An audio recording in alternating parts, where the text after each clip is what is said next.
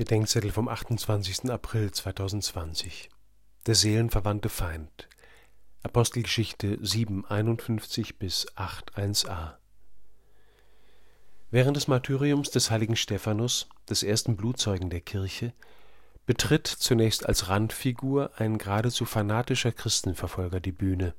Später sollte aus ihm einer der streitbarsten Verkündiger des Evangeliums werden, Saulus, später Paulus, aus Tarsus.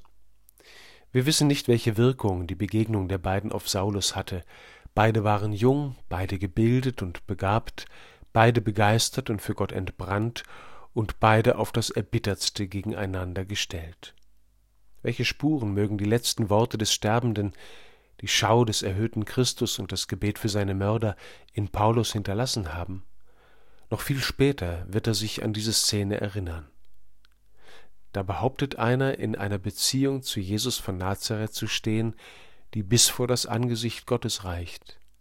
Da erlebt einer seine letzten Minuten schon im Schauen und angeschaut werden Gottes. Und da bittet einer sterbend darum, dass das auch mir geschenkt wird, obwohl mich der Hass gegen ihn schier verzehrt. Saulus war mit dem Mord einverstanden, heißt es zum Schluss. Das war keine emotionale Aufwallung, das war eine Haltung. Das Zeugnis des seelenverwandten Feindes sollte noch eine Inkubationszeit brauchen, bis Paulus selbst dem Auferstandenen begegnet und ihm glaubt.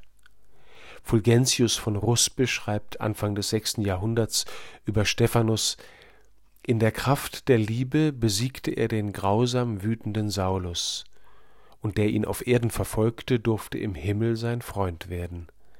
Getötet durch die Steine des Paulus schritt Stephanus voraus, Paulus folgte. Sein Helfer war das Gebet des Stephanus.